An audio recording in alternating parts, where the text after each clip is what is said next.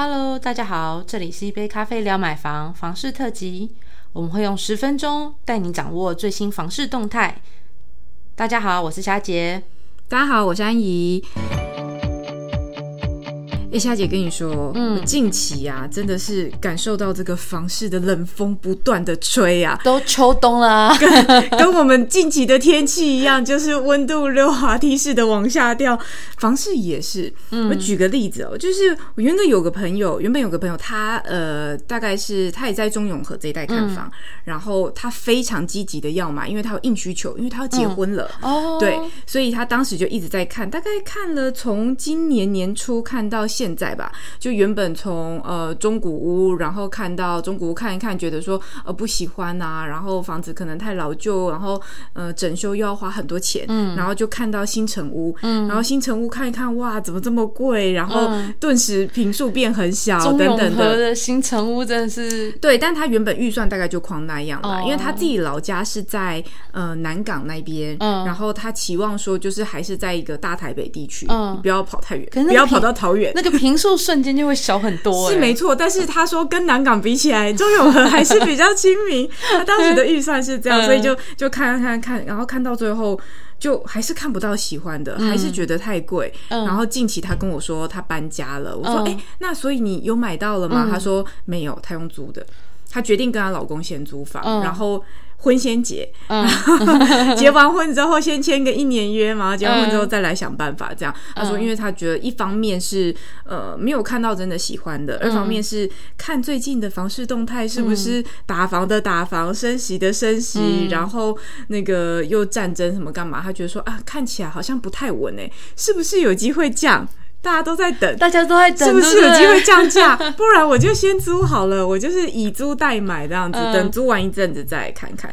所以其实整体的情况看起来真的是感受很深刻。你是不是身边朋友也是这样子？主要大家当然保持着说降价这件事情，大家都有期待啦。不过那除了呃台北双北的朋友，都还是会劝他说，就抛弃这个想法吧。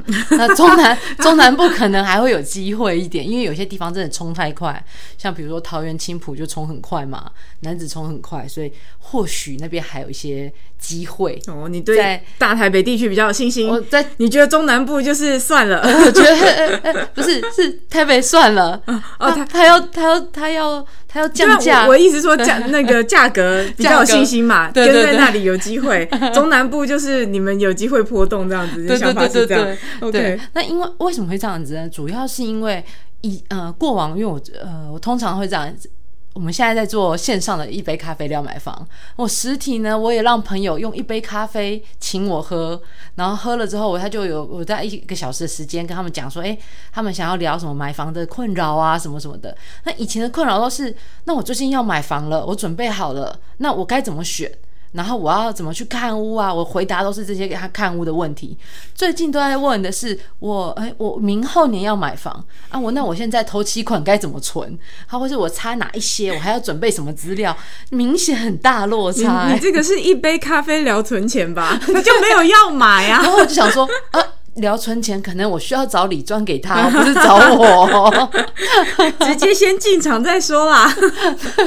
怎么样都劝人家买这样子，OK。所以感受上真的很明显。那么回过头来看到，就是虾姐这边其实也有统计一下，今年九月我们乐屋网线上的中古屋的数字，是看起来是不是也是这样的情况？嗯，其实呃线上啊，因为我们都叫做房市的前哨站嘛，有网络呃先会来先搜寻找屋，然后到最后才会到。实体在做看屋跟成交的动作，那其实前阶段呃冷了一好一阵子，那终于在九月稍微回暖了一些。好，那在我们本身的那些网网网络跟买家的互动数，就我们叫做预约看屋啦。哦，在九月份终于稍微回温了一些，八月份上涨了十二点七 percent。好，然后呢，在整个访客来讲，虽然比八月缩一点点。一点一 percent，但是你会想，它其实就是虽然说来的访客稍微少一点点，但是大家买的兴趣度高了，嗯，好，那也愿意多看一些房子，然后等于是需求量比较高这样子，那所以我觉得整体在网络上的买气来讲，其实有止跌回升的迹象，稍有回暖，稍有回暖。那我也希望能够，因为。以往啦，过往其实没有像今年波动那么大的时候。那当然，除了疫情啊的状况，其实大概在九月、十月会有一波一阵高峰。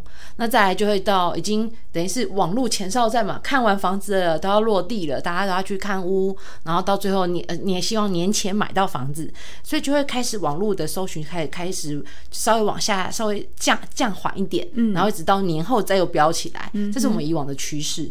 好，那但是呃今年其实在前期稍微冷一些哦，那希望九月回暖之后，十月也可以慢慢再回升这样子。嗯，对。那我们看一下，如果六都的状况比起来呢？你觉得六都涨幅最大？其实哦，真的是很感谢大台中地区啦。好，那台中因为最近大概是从化区议题，再加上捷运的绿线通车的加持，那带动它整体房房市的一个波动，它涨幅最高是达达七点五 percent。对，然后那那包含就是呃桃园也有，还有台北啊，居然也也有来排名前三名。我想说，台北已经这就是这么高的这么高了，居然也还有大概呃桃园是八点五 percent，嗯，然后呢台北是七七 percent 的成长，嗯嗯，对，然后呃。而且会来看呢，其实因为桃园其实热区大大致上都还是在桃园中立一带啦。好，那那不过呢，其实以以往大概都是五五百到一千万的，嗯，就是电梯大楼最受欢迎。嗯，那最近其实大家都比较还是一样是偏千万内，嗯，对的大楼是受欢迎。那那当然也还是因为它呃整个新呃新的房子高嘛，所以其实。总价来讲，其实会稍微再再偏高一些些，这样子，可能接近千万，对，再接近千万这样子。对，对，那那当然也随着我们国门准备要打开了，有没有？那个要解禁了，对，在几号？桃园起飞啦，是这样讲吗？不行啊，到底我们到底是要看跌还看涨啊？那个状态很混乱，很混乱。没有，你知道有房子人都看涨啊，还没买房都看跌，真的，真的内心很挣扎。就加入啦，对对对。